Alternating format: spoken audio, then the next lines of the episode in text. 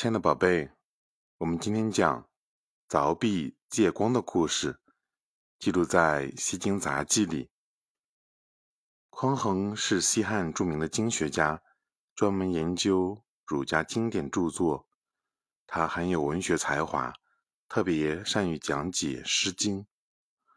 但是匡衡出身寒门，他家祖祖辈辈种田务农，家境十分贫寒。匡衡小时候也靠帮别人干活挣钱补贴家用，但是他胸有大志，勤奋好学。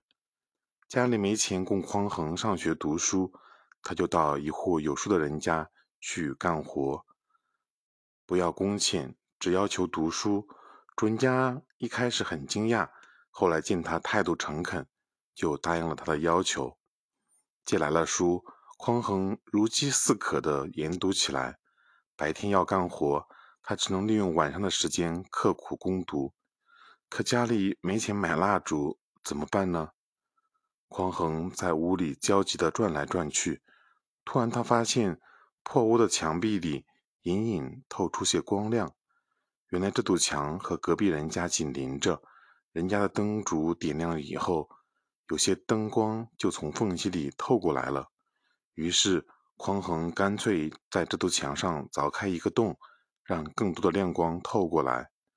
从此以后，匡衡每天夜里就捧着书凑近墙洞，借着邻居家的烛光，非常吃，但很认真地读了一本又一本的书。每天直到半夜，隔壁家的烛火熄灭了，匡衡才恋恋不舍地去睡觉。就这样，匡衡凿壁借光。勤奋苦读，后来终于成为了一个大学问家。通过这个故事，我们明白什么道理呢，宝贝？西汉的匡衡凿穿墙壁，引邻居的烛光来读书，非常的刻苦用功。我们在现在有这么好的条件，一定要刻苦读书哦。